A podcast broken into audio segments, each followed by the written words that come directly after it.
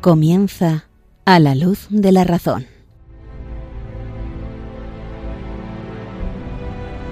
Dirigido por el padre Esteban Medina.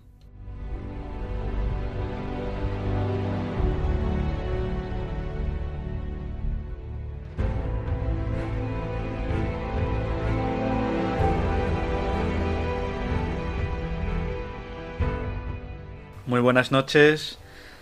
Un programa más aquí en Radio María, aquí en A la Luz de la Razón. Hoy nos acompaña un seminarista que ya ha estado varias veces con nosotros. Se llama Óscar Hernández. ¿Cómo estás, Óscar? Buenas noches, Esteban. Muy bien. Encantado de poder estar aquí otra noche más.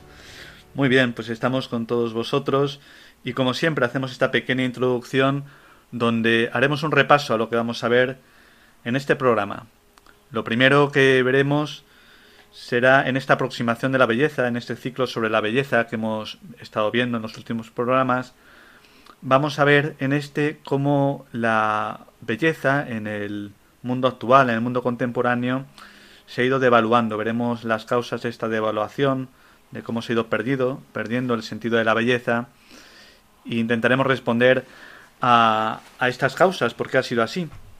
En un segundo momento seguiremos con el tema de las pasiones, de las emociones, y veremos los efectos de la pasión del temor, que es algo que cuando los hablemos sobre ellos, pues cada uno de nosotros vamos a ver muy reflejados seguramente. Y en el tercer eh, momento del programa, en la tercera sección, vamos a ver un filósofo que ha influido, como todos los que estamos viendo, eh, de una forma capital en el mundo contemporáneo. Este filósofo es Juan Jacobo Rousseau. Eh, son conocidas sus obras, El contrato social, El Emilio, pues daremos como siempre unos pequeños rasgos de este filósofo para tener una pequeña visión de él. Bueno, pues esto es lo que vamos a ver, Oscar. ¿Te quedas entonces con nosotros? Me quedo. Muy bien.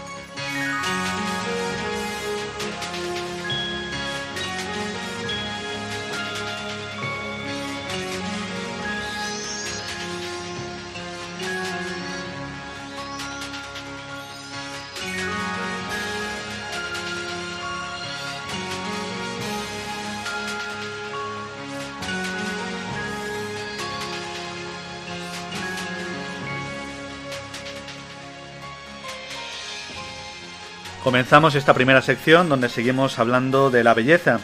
Y después de haber visto en qué consiste la belleza, la esencia, las características de la belleza, cómo es un trascendental, el ser, después de haber visto también la referencia, la relación que tiene con Dios, suma belleza, y también después de haber visto cómo la belleza es experimentada por el artista, y entramos en ese dinamismo en el cual el artista provoca, proyecta esa obra de arte inspirado y la expresa. Como dice Enrique, ¿no? En el último programa. Sí, así es. Pues después de haber visto esto, en qué consiste la belleza desde el artista, ahora vamos a ver en este programa lo que ha pasado con la belleza, porque hoy día, pues es difícil, es difícil concebir obras bellas. Parece que la belleza o las obras de arte, mejor dicho, obras de arte, ya incluso no se emplea muchas veces el término belleza, pues están restringidas a un público muy pequeño que supuestamente tiene una serie de conocimientos que le hacen tener una percepción muy selectiva de la obra de arte, pero ya la obra de arte no está visto para un público universal, sino que para un cierto esnovismo, gente que se cree con unas características con pues muy particulares y que puede interpretar la obra de arte. Pero Claro, como hemos antes, visto, Esteban, en las catedrales el arte era para que cualquiera que fuera, ¿no? Pudiera es. como comprender y conocer lo que estaba viendo. sí, así es. Como hemos dicho, lo propio de la belleza es la fascinación ante su contemplación. Y si no hay esta fascinación ante la contemplación eh, desde la persona, pues realmente no es bella.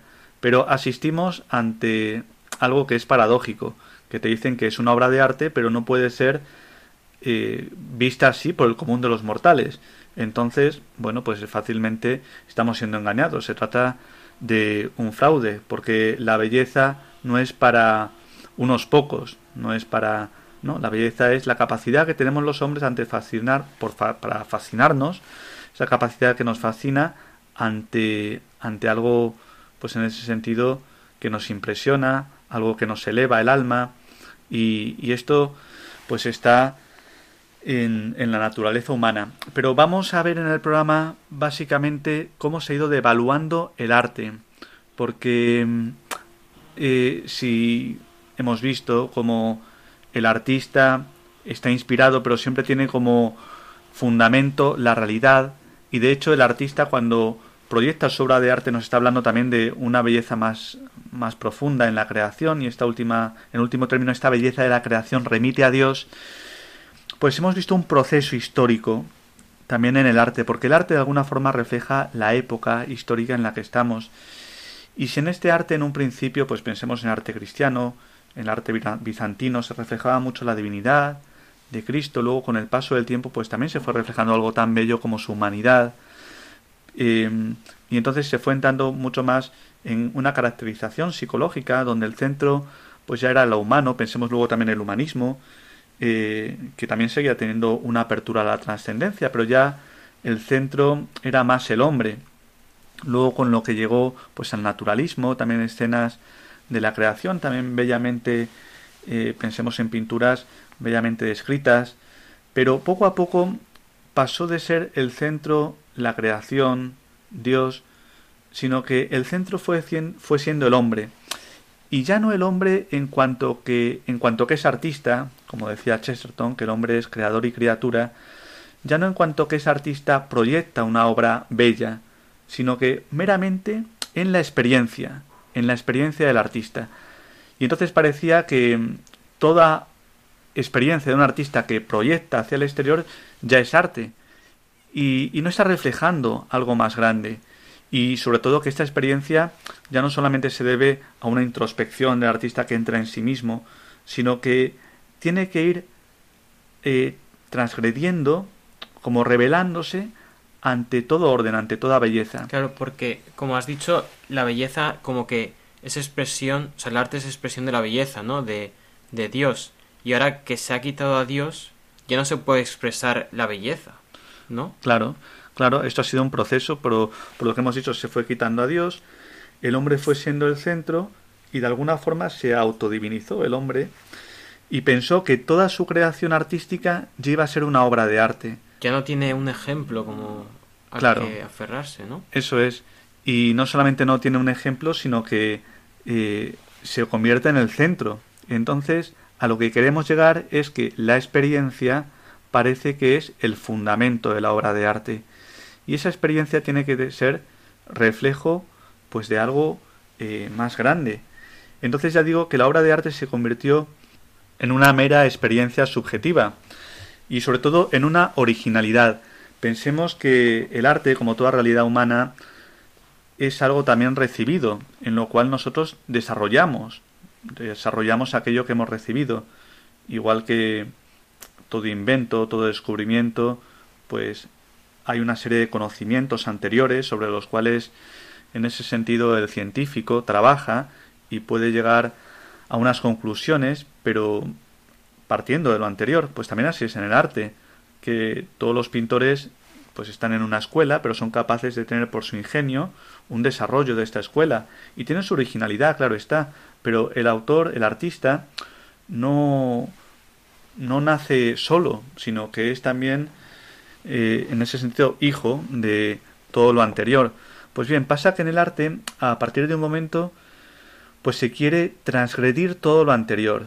Hay como un rechazo a la tradición, hay un rechazo a pues escuelas que ha habido, a distintos cánones y entramos en lo que es meramente subjetivo, personal.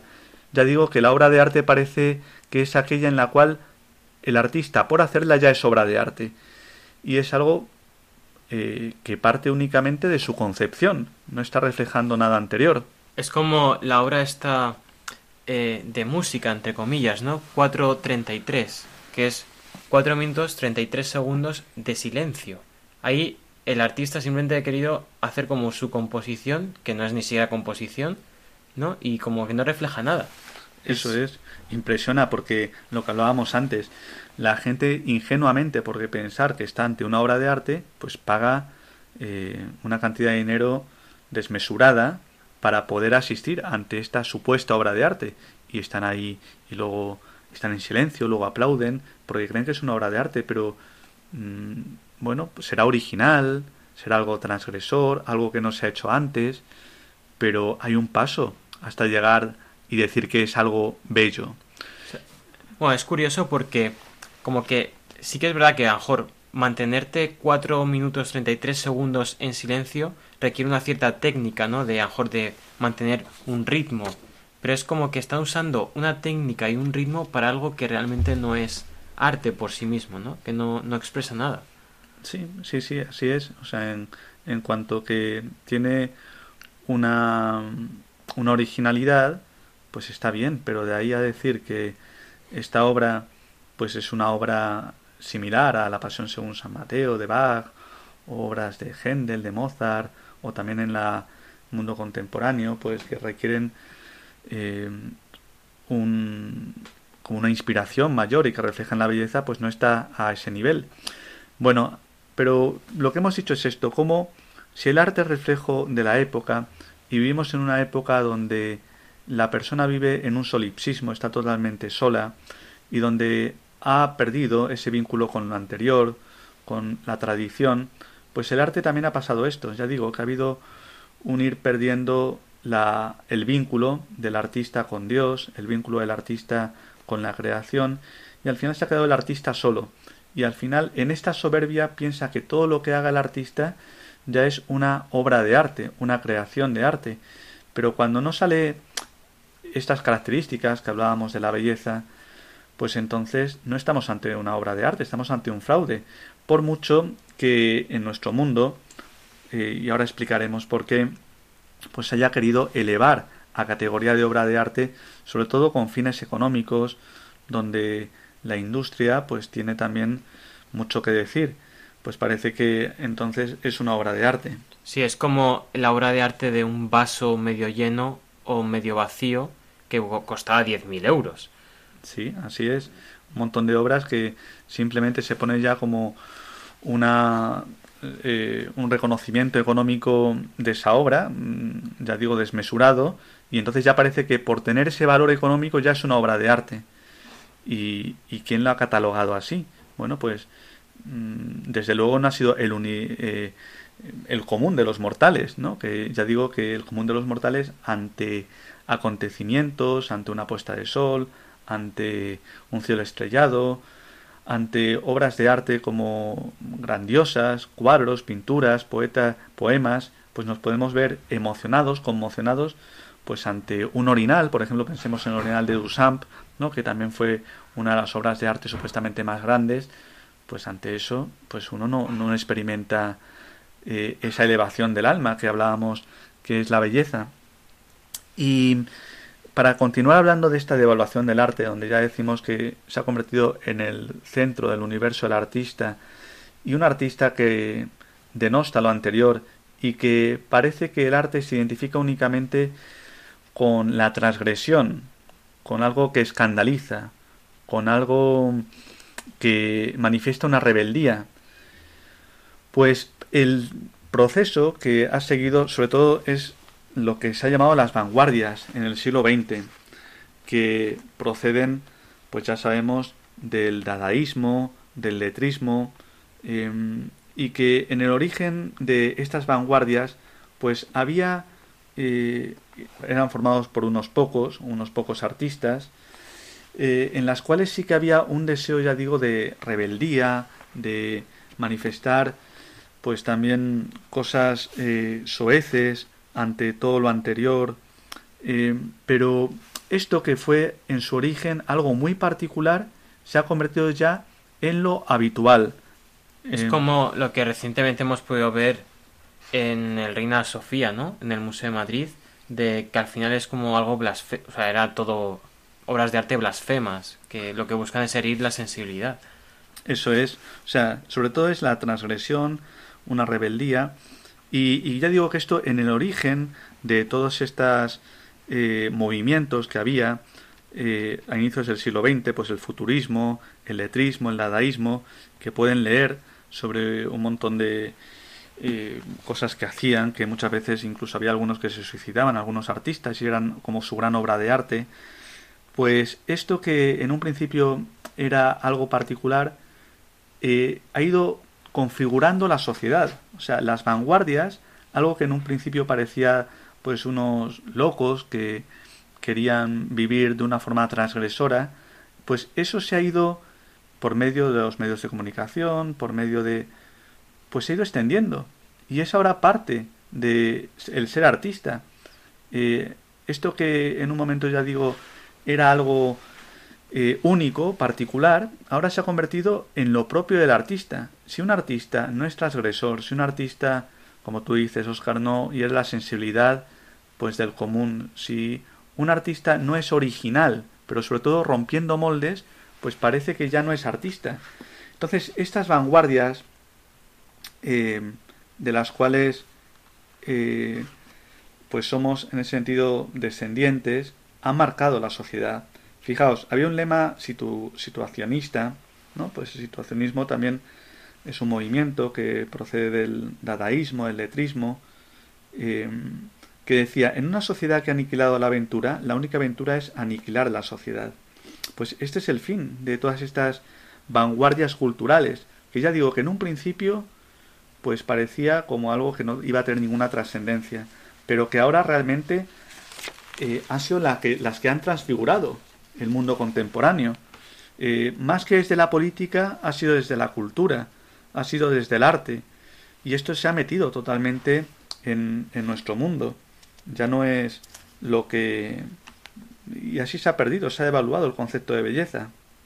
Sí, igual es por lo mismo que hemos comentado antes, ¿no? Que en este último siglo la fe de Europa ha, decaído notablemente, ¿no? Y, y, del mismo modo que, que la, la, fe te ilumina toda la sociedad, todos, todos los compartimentos de la vida, la cultura, la sociedad, el arte, pues si se ha perdido Dios, se ha perdido también el arte. Y ahora en una sociedad en la que el único Dios es uno mismo, no puede haber arte. Eso es, esa es la causa. Y, lo que estamos aproximando sobre todo es ver, eh, ya digo, como eso que era particular en un momento histórico eh, se ha ido convirtiendo en, el, en lo común. Y para eso, lo que pasó que en un principio estos artistas, ¿no? Pues pensamos en, en Hugo Ball, en Cage, en, pues también incluso en Duchamp, pues ellos se concebían como algo fuera del sistema. El sistema al final pues los ha absorbido y, sobre todo por medio de hacer una pues como si fueran mercancía por hacer un tener un fin empresarial un fin económico pues al final los ha elevado a categoría de que todo lo que se salga de estos cánones supuestamente del arte pues ya no es arte hoy día y, es así, o sea, ¿qué transgresión hay hoy día? Porque si no estás a favor de eh, pues lo que es el poder, también ideológico, político, eh, esto también tenemos que hablar, ¿no? Como el arte está al servicio del poder político y de las ideologías. Pues bien, hoy lo transgresor es estar a favor, pues, de, no sé, eh, la ideología de género o, o tantas cosas que están en el ambiente, pero eso es lo artista, al final, lo artístico. Sí, eh, yo conozco un arquitecto que, que, tiene que hacer una iglesia y ha escogido pues por su motivo de fe, ¿no? Un estilo más neorrománico, como clásico, y teme un poco cómo va a reaccionar el colegio de arquitectos, en el sentido de que, claro, él quiere hacer algo bello, algo que realmente eleve a Dios, pero como no va con, con la corriente actual, seguramente se le echen encima y critiquen algo que, que lo ha hecho con un buen fin. Eso es, o sea, hoy día es difícil. Cualquier artista que quiera ser fiel a lo propio del artista, que es la belleza, pues se ve en ese sentido escorado, se ve mm, totalmente ninguneado por el esnovismo actual, que, que ya digo que hay muchas influencias, desde las ideológicas hasta el poder y sobre todo económicas, ¿no? Pues eh, eh, Warhol, por ejemplo, ¿no? Pues que es también es en sentido eh, sucesor de todas estas vanguardias, pero ya se ha convertido en únicamente un producto de marketing el artista. Eh, pero si pienso en Andy Warhol, pues también puede ser eh, Abby Hoffman, etcétera, un montón de artistas que únicamente tienen una dependencia económica y al final para influir en la sociedad, pero ya no estamos hablando de lo que hemos hablado antes, de una inspiración artística que recibe una tradición, que hay una filosofía detrás, no, ya eh, se ha devaluado totalmente el arte. Muy bien, pues Oscar, pues lo vamos a dejar aquí, ¿vale? Muy bien. Damos paso a la música y seguimos después.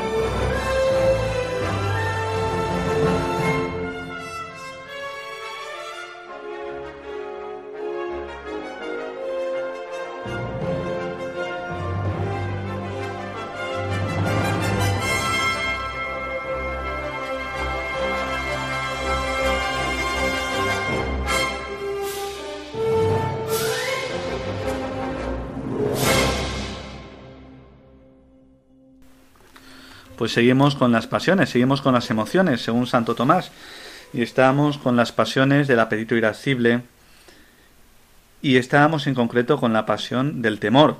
Acuérdense que es esa pasión que tiene como enfrente un mal, un mal futuro, ante el cual no podemos resistir, es muy difícil de resistir. Entonces huimos ante este mal porque no nos podemos enfrentar. Si nos pudiéramos enfrentar, tuviéramos la fortaleza necesaria para enfrentarnos ante él, pues tendríamos audacia, una esperanza también de vencerlo, pero ante un mal muy grande y por el cual mm, mm, sentimos miedo, esto es el temor, un miedo, pues de alguna forma nos apartamos y huimos ante este mal.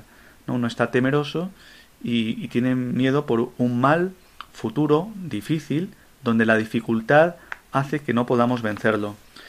Muy bien, pues después de haber visto en el programa anterior en qué consistía el temor, eh, vimos precisamente el temor en sí mismo, el objeto del temor, pues vamos a ver en este programa los efectos del temor.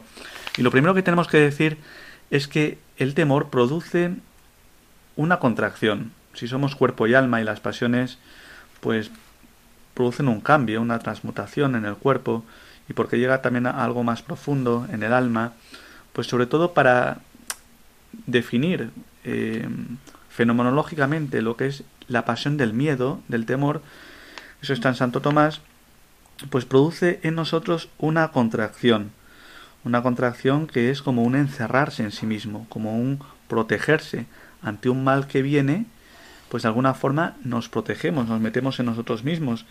Y esto pasa, por ejemplo, en los moribundos, ¿no? Que esto lo dice Santo Tomás, que la naturaleza, cuando está muriendo, se retrae hacia el interior y es a causa de la debilidad de sus fuerzas, ¿no? El que está miedoso, temeroso, pues experimenta que no tiene fuerzas, ¿no? Y entonces se retrae, se mete como en sí mismo. Em, Esto como de modo, o sea, un temor muy grande, podríamos decir que es una depresión, ¿no? Y aquí se ve como, como más claro todavía que, eh, pues, el que sufre esto, pues, se encierra en sí mismo, como que es incapaz de, de hablar con los demás, de está triste, como sí. que... Bueno, ahí tiene relación con la tristeza, porque el temor puede llevar a la tristeza, pero el- la tristeza es el mal presente, ¿no? Y el temor es un mal futuro que ante el cual no podemos eh, no, no podemos afrontarlo.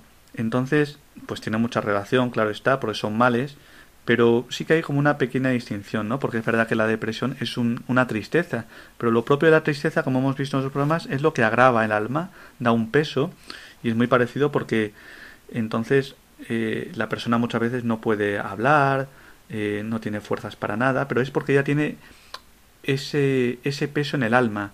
El temor es más un- una incertidumbre en el cual nos protegemos y por eso hay una contracción, un encerrarse en sí mismo. ¿no? Pues el moribundo tiene miedo ante la muerte, ya no solamente está triste porque va a morir, sino también ante este miedo por la muerte, pues lo que decíamos antes, se retrae hacia el interior. Y dice Santo Tomás, por ejemplo, también que esto pasa cuando una ciudad es atacada. Cuando una ciudad es atacada, pues también todos los ciudadanos que temen se retiran del exterior y también se recogen en cuanto pueden en sus casas, ¿no? Cuando tú temes, pues que va haber una tormenta, un huracán, cuando pues toda la gente que hace se mete como hacia adentro, ¿no? Es una eh, es algo propio del temor, como protegerse, protegerse en ese sentido eh, no solamente entre cuatro paredes, ¿no? Pues meterte en un búnker en una guerra mundial, sino también interiormente. Uno tiende a protegerse interiormente y entonces en ese, ese sentido corporalmente hay una contracción, como que está metido hacia adentro. Y esto es lo más como lo más característico, ¿no? Ahora, ahora entraremos en cómo sea esta contracción, pero es lo más característico. Y a ver, Oscar, ¿tú qué piensas? ¿Que el temor es bueno para el consejo, sí o no? Sí, A ver, explícate un poco, explica a nuestros queridos radioyentes por qué tienes esta visión del temor. Bueno, no lo he leído, ¿eh? pero yo diría que sí porque también el temor dispone a pensar y en tratar de solucionar el problema que ves que se te acerca, ¿no? Entonces Mm. como que tratas de, de pensar cómo solucionarlo. Muy bien, pues en ese sentido sí, en ese sentido en cuanto que el problema se hace más presente, está más cercano, esto también lo vimos en otros programas, ¿no? El temor es mayor cuanto más cercanía hay del mal, si está lejano, pues yo tengo un examen dentro de cinco meses y tranquilo, pero si lo tengo mañana, el temor en sentido te asalta. Y entonces en cuanto que el problema es más cercano, pues uno busca consejo de los demás, porque el consejo de alguna forma nos ayuda también a afrontar dificultades, ¿no? Pues porque hoy día se busca mucho la, eh, la voz de los psicólogos, porque la gente vive también con miedos, vive con muchos miedos ante el futuro, ante un futuro incierto, y si no estamos apoyados en Dios, pues uno sufre temor, sufre miedo, y necesita también el consejo, porque eh, bueno, necesita que alguien le aconseje. Y es verdad que cuando se acerca un problema, uno tiene que pensar más rápidamente cómo afrontar el problema. Lo que pasa que, en general, eh, esto es lo que has dicho está bien, Oscar, pero cuando el temor es muy grande, incapacita para pensar, porque nos hace estar pensando nosotros mismos todo el rato y, y no tenemos como la luz, la serenidad para hacer un juicio objetivo. Porque precisamente como estamos con mucho miedo, pues vemos el problema a lo mejor más grande de lo que es. Y La entonces, contracción. claro, por la contracción eh, nos metemos en nosotros mismos y entonces impide la facultad de aconsejarnos bien.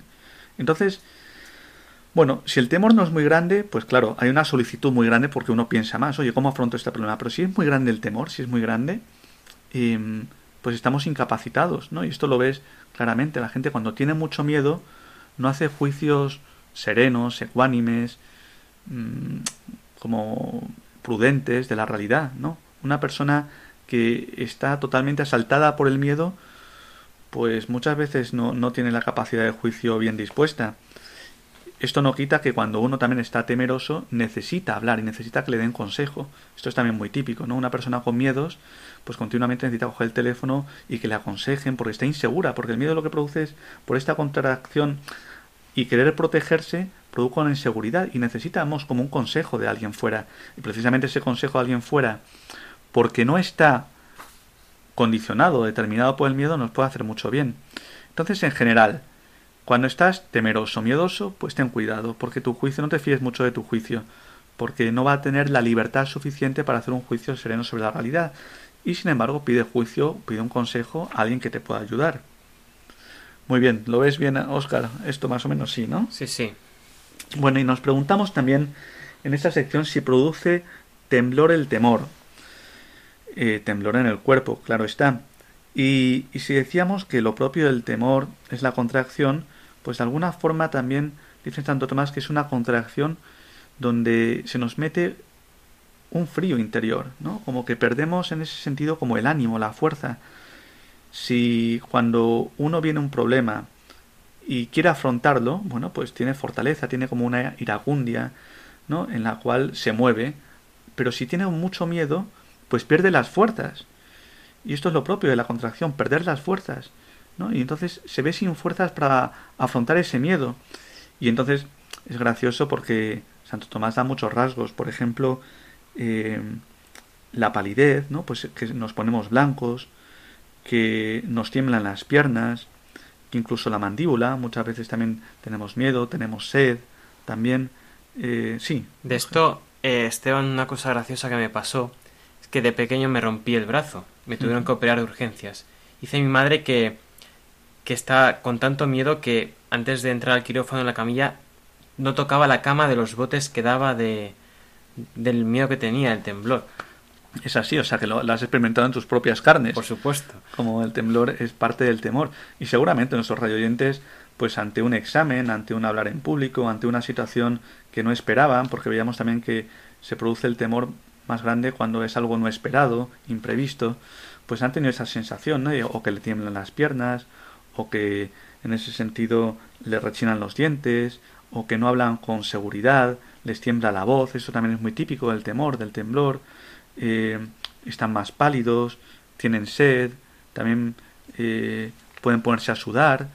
Bueno, cada uno también responde de una forma, pero son todos rasgos de el miedo, del temor, eh, porque somos cuerpo y alma, ¿no? Y ante un miedo, pues por esta contracción es muy típico, ya digo, que temblar, tanto la voz como las piernas, eh, como las manos, o bien que te suden, eh, o tener sed, pero todo responde a esta contracción, a este temblor. Muy bien. Y, y por último, una característica también del temor es que, como hemos dicho antes, ¿no? Pues si de alguna forma impide el consejo, pues también impide toda operación, porque, como hemos visto, eh, al final perdemos fuerza. Perdemos fuerza por el temor. Uno está como... Si el temor, es lo que decíamos también la distinción de antes, si el temor no es muy grande, pues no, nos prepara. Pero si es muy grande, en ese sentido no tenemos eh, la fortaleza para afrontar ese mal que viene a nosotros, pues en ese sentido mm, la operación queda totalmente sin capacidad, está impedida la operación exterior. Es lo típico de las películas, ¿no? Que a lo mejor están dos amigos, les aparece un peligro muy grande, uno sale corriendo y el otro se queda esperando que le maten o lo que sea, porque está paralizado, tiene que venir el otro y, y cogerle para salir corriendo. Eso es, porque el temor impide la razón, ¿no? Nos quedamos paralizados, contraídos. Y entonces en nuestro mundo ya digo que vivimos de temblores, de temores, porque ya lo veremos, ¿no? Pero lo propio para no tener miedos pues hablamos de tener experiencia, también de fortalecernos en el bien, en la virtud, ¿no? Y, el temor que no es en sí algo malo, porque nos está avisando de un mal. Y, y, lo primero cuando hablamos de temores es que en la realidad hay males. Mm, esto es algo que es así, pero es verdad que también nosotros, con la ayuda de la gracia, claro está, pero también Dios nos ha dado la capacidad de afrontar las dificultades por medio de la fortaleza. Pues un mundo donde todo ha sido fácil, donde hemos crecido con todo a pedir de boca, lo, tenemos todo en la mano, pues cuando viene una dificultad grande, pues enseguida nos angustiamos. Y, y, es un mundo que vive mucho el temor. ¿Y si pasa esto? ¿Y qué va a ser de mí? ¿Y si imaginamos cosas? No, esto es muy típico también el temor, por eso dice que, que no es bueno dejarse llevar por el temor para hacer un juicio racional, porque tendemos a agrandar las cosas. Empezamos a imaginarlos, imaginarlas, y como nos pesa mucho el miedo, eso que estamos imaginando se convierte en algo muy grande, muy negativo. Y, entonces, bueno, pues muchas veces la gente vive así, eh, vive esclava del temor, del miedo. Sí, bueno, y sobre todo hoy en día, por ejemplo, los adolescentes que están tan enganchados al móvil, pues sus temores son que se dejen, eh, perder el, el, móvil o eh, dejarse el cargador y además también tienen temor a no recibir eh, mensajes o incluso notificaciones, ¿no? Les produce tanta ansiedad el temor a no sentirse queridos mediante este medio, ¿no? El, el recibir un mensaje, una notificación, como que temen siempre que no llegue. Eso es, sí, son sus temores de lo que viven.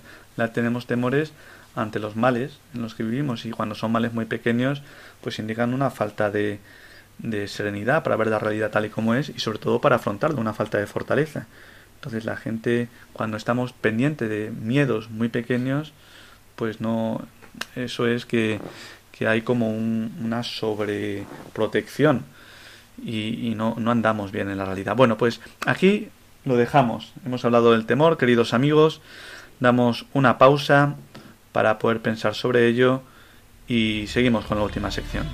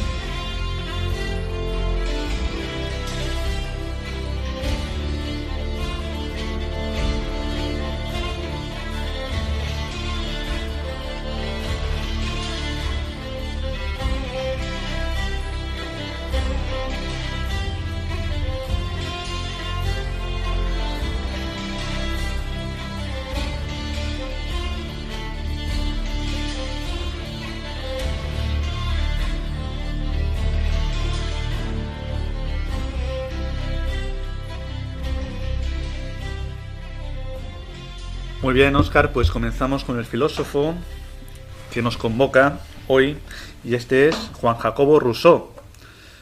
Él es concebido como el que inicia la concepción que tenemos de democracia, aunque está en otros filósofos anteriores, esta concepción más panteísta que niega un orden anterior, trascendente, a los derechos del hombre, pero en Juan Jacobo Rousseau se ve de una forma más característica. Juan Jacobo Rousseau, que saben queridos amigos que es del siglo XVIII, nació en 1712. Entre sus obras están La Nueva Eloísa, que trata sobre la sociedad familiar, El Emilio, también una obra típica sobre educación, y, cómo no, pues su obra eh, culmen, es el contrato social, donde allí explica eh, pues cuál va a ser el fundamento de su democracia. Eh, es curioso porque cuando uno lee a Rousseau, lee el contrato social, pues no es un filósofo que sea preciso, que delimite bien los conceptos, que delimite bien los razonamientos. Se nota que es un hombre romántico, en el mm, mejor sentido de la palabra, en el sentido de que vislumbra pues un futuro eh, donde va a haber una pues una perfección del hombre y sobre todo él engancha moviendo los sentimientos, moviendo las emociones. Y entonces, ¿cuál es la visión al final de Rousseau? De esto vamos a hablar, Oscar. Él piensa, como otros filósofos, que en el hombre hay un estado de naturaleza, una, pues una inocencia, él habla del buen salvaje. ¿Por qué? Porque piensa, al contrario de Aristóteles, Santo Tomás, que el hombre no es un ser social por naturaleza. Es más, la sociedad, la cultura, ha destruido esta inocencia del hombre. Entonces el hombre, al saberse mirado por los demás, entra en un conflicto. Y la única forma de, pues, al final apaciguar este conflicto, él entiende que es por medio de este contrato social, en el cual, es llamativo, pero él dice que la voluntad de cada uno de los ciudadanos se identifica con la voluntad general. Y entonces todo lo que haga la voluntad general, todo, es manifestación de la voluntad de los ciudadanos. Pero para eso el ciudadano tiene que haber dado toda su libertad antes al Estado, a esta voluntad general. O sea que el, cada ciudadano se funde con el Estado, por así decir. De alguna forma sí. Él, la forma, cuando uno lee el contrato social, pues mm, él ya digo que no habla muy claro, que a veces es algo confuso, pero lo que sí que está claro es que él dice que la única forma de salvar la voluntad personal es dándola a una voluntad mayor que es la voluntad general, donde ya no hay conflicto de intereses, porque todos tienen la misma voluntad. Al final es una voluntad, entre comillas, social. Pero claro, es una voluntad inmanente, es un concepto, el de voluntad general, en el cual no es una suma de voluntades, sino que es un todo. Y es un todo en el cual cada persona ha dado su libertad personal por ese todo. Y entonces toda decisión que tome este todo, que es la voluntad general, es la manifestación de su voluntad personal y siempre, por tanto, hay que obedecer a la voluntad general, porque en ese sentido es infalible, eh, en ese sentido no se puede resistir nadie ante ella. La religión, la iglesia, lo dice clarísimamente en el contrato social, es algo que también tiene que entrar en esta voluntad general. Eh, y esto es bueno, pues lo que asistimos hoy día, eh, porque él dice que, claro, para llegar a esta voluntad general, pues bien, viene bien también la elección, el voto, perfecto, pero lo de menos es el voto o la elección, sino lo importante es entender el concepto de voluntad general, que no es la suma de las voluntades particulares, sino que es la concesión de mi libertad, de mi voluntad, hacia algo que no está muy bien definido, que es esta voluntad general, que al final es una divinización, como hemos hablado en otros programas, de, algo que supuestamente es trascendente, que es Dios. Pues no, Él lo inmanentiza, ¿no? Esta voluntad general sería un Dios inmanente.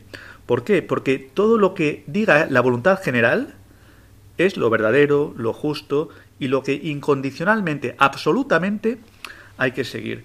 ¿no? Entonces, bueno, pues eh, esto que parece algo plural, que parece algo democrático, si entramos en el corazón de esto, si lo miramos con profundidad, pues estamos ante un totalitarismo, porque desaparece totalmente lo que es la libertad personal del hombre y al final el Estado, eh, la voluntad general, tiene poder para todo. En este sentido es parecido a Hobbes, ¿no? Pero como partiendo desde otro punto. Claro. Hobbes decía que el hombre es un lobo para el hombre, que el hombre es malo y por eso tiene que dar su voluntad como al Estado para que le pueda proteger. Eso es. Hobbes no lo hemos tratado en este programa de A la luz de la razón. Hemos tratado Spinoza, que es muy claro, muy claro, muy manifiesto, su visión inmanentista, panteísta, y que también dice que la democracia es el poder más absoluto. En Hobbes, eh, él lo que tiene enfrente es que quiere defender la monarquía absoluta. En ese sentido, pues también hay un contrato social, pero donde hay una visión negativa del hombre. Y es así, se llega a lo mismo, pero lo que pasa, y con Locke también, con Locke lo vimos en el último programa, también que por vía escéptica, donde no hay una visión mm, al final metafísica, ética de lo justo y lo injusto, sino que al final por no saber el hombre, por no conocer nada y por no poder decir nada, el Estado es el que tiene que definir y como no hay ninguna verdad anterior, pues utilitariamente pues hacemos caso a lo que diga el Estado, ¿no? Y entonces el Estado marca todo, lo, el bien, el mal, lo justo y lo injusto, pero en el tema de Locke es por algo escéptico. O sea, son desde distintas líneas, desde distintas perspectivas, al final se llega a lo mismo. Y lo mismo que es que al final el Estado tiene un poder absoluto. Un poder absoluto en el cual la personalidad de cada hombre singular desaparece totalmente. Porque el contrato social precisamente se funda en esto. Para que haya paz en un cuerpo social, el hombre tiene que voluntariamente entregar su voluntad y saber que lo que dice en ese sentido la voluntad general es la voluntad del hombre y por tanto no se puede rechazar, mm, no se puede eh, resistir ante esto. Y esto es increíble. Y esta voluntad general no se rige por un bien como real, ¿no? Sino por el... Bueno, al final es... No, o sea, eh, es el, lo que decida el Estado, lo que decida la voluntad general, lo que decida el que gobierna, porque para todos estos autores lo dicen clarísimamente, Em, al final el que ostenta el poder es el que tiene la fuerza. Y entonces mm, quien ostenta el poder por la voluntad general es el que tiene la fuerza. Pero lo importante es entender esto, que la voluntad general, cuando hablamos de voluntad general estamos hablando pues de un concepto que tiene un poder absoluto y que está por encima de todo, pero a la vez quiere Rousseau con un juego de palabras, lo que quiere decir es que todos estamos introducidos en ese todo. ¿no? Entonces, estamos hablando de un panteísmo al final. O sea, si yo necesariamente tengo que hacer lo que es la voluntad general porque he dado mi libertad, lo que yo creo que está bien, mm, lo he dado todo a esa voluntad general y esa voluntad general va a determinar todo, pues estamos ante una visión del mundo panteísta, donde no hay un Dios trascendente, donde no, no hay un bien una verdad superior a nosotros, sino que es un panteísmo. Dios se manifiesta ¿dónde? En la voluntad general. Y, eso es todo. Y si lo pensamos bien, pues todas nuestras sociedades, eh, pues después de la Revolución Francesa, han bebido de Rousseau. O sea, Rousseau es uno de los fundamentos. Una, una lectura de Rousseau ha ido hacia el comunismo, eso es verdad. Pero lo que todo el mundo está de acuerdo con Rousseau es este tema de este pacto social, este contrato, en el cual al final lo que diga la voluntad general es algo que es inamovible. Y, da igual, si la voluntad general dice que hay que hacer algo inmoral, mm, la voluntad general es el absoluto. ¿no? Esto asistimos continuamente en nuestra sociedad ante esto, ¿no? Sí, sí. O sea, hoy, por ejemplo, como que el Estado, o sea, mediante las leyes también educan esto, ¿no? Que si ahora, eh, no sé, el aborto es legal y además eh, se puede hacer libremente, está educando y también como que mueve a la sociedad a aceptarlo y a, quererlo, ¿no? Eso es, eso es. Y bueno, eso es lo que asistimos ante hoy. No, hay un bien o un mal anterior a la democracia. Porque mm, lo que queremos distinguir con Rousseau precisamente que la democracia en cuanto a sistema de gobierno, algo defendido por Aristóteles, Santo Tomás, por la doctrina de la Iglesia, es algo plenamente válido, pero atención, que la modernidad no se fundamenta en la democracia concebida por el magisterio de la Iglesia, por Aristóteles, por Santo Tomás. La democracia moderna, sus fundamentos son esos autores que estamos viendo, Rousseau, Spinoza, Locke, Hobbes y algunos más que veremos, porque es curioso, por esos filósofos quieren hacer al final política, no son filósofos en el sentido de ordenar según lo que las cosas son. Pues bien, eso es el fundamento del orden democrático. Y eso a lo que lleva al final es un sistema absoluto en el cual no hay en ese sentido, principios predemocráticos. No hay principios predemocráticos. Un principio predemocrático debería ser, por ejemplo, la vida. Eh, si no hay vida, no hay democracia. Un principio predemocrático es pues una justa distribución, lo que es la educación, eh, y, no dependen de lo que diga la mayoría general. Eh, Pero esto porque es real, ¿no? Porque, o sea, conociendo al hombre es así que tiene que respetarse eso. Claro, bueno, es que cuando hablamos es algo que viene dado y que el hombre tiene la capacidad de razonar y ver lo que es bueno, lo que es malo, lo justo, lo injusto, la finalidad de las cosas. Pero bueno, asistimos ante esto, ante una aglutinación de poder, donde al final pues no hay cuerpos intermedios, no hay sociedades intermedias, al final no hay libertad personal. Y entonces eh, el Estado detenta un poder absoluto y además queda oscurecido por pensar que como hemos dado un voto, entonces hemos ejercido nuestra libertad ante esto. Y lo único que has hecho, bueno, ejercer un voto bien, pero al final e, ese voto no es lo que tú piensas, sino que simplemente es un método para que la voluntad general pueda aplicar su dominio absoluto sobre toda realidad y pueda configurar lo que es la naturaleza humana, lo que es la sexualidad, lo que es la educación, lo que es el derecho jurídico, etcétera. Bueno, ante esto asistimos. Y por eso, ya saben, queridos amigos de Radio María, que en estos programas, pues no se trata de, podríamos haberlo hecho, leer textos de los filósofos o hacer una sistematización mejor de lo que dice cada filósofo, pero lo que queremos dar es unos rasgos para entender al filósofo y sobre todo la actualidad que tiene el filósofo hoy día. Porque para vosotros dejamos acudir a los textos directamente, lean el contrato social y ahí dice claramente que para ser libres tenemos que entregar nuestra libertad. Eso lo dice literalmente, por ejemplo, Rousseau. Lo vamos a dejar aquí, Oscar. Muy bien. Un poquito de música y nos despedimos.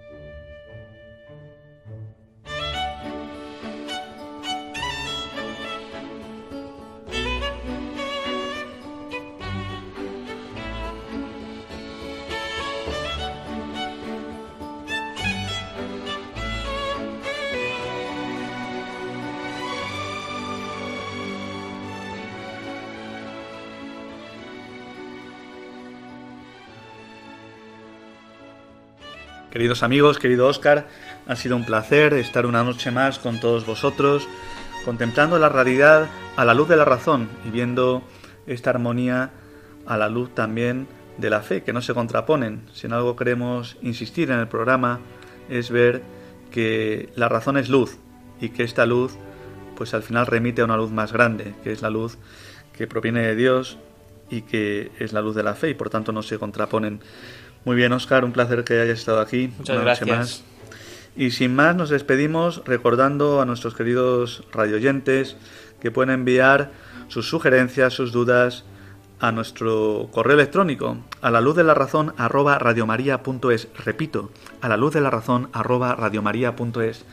Asimismo pueden eh, entrar en la página web del programa y descargar los, los distintos podcasts que hay eh, metiéndose en radiomariapodcast.es, allí verán en pues los primeros programas que salen, hay uno que es A la luz de la razón, para Esteban Medina, pueden clicar y ahí entran y ven las distintas temáticas que se han tratado en el programa y las distintas fechas, pueden bajarse ahí el podcast el podcast que quieran.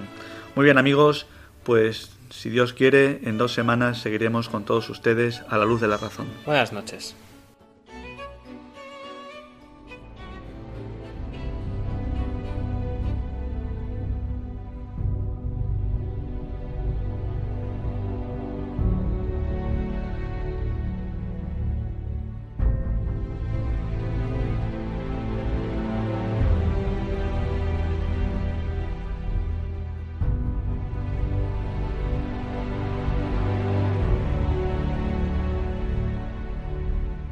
Han escuchado en Radio María A la luz de la razón, dirigido por el Padre Esteban Medina.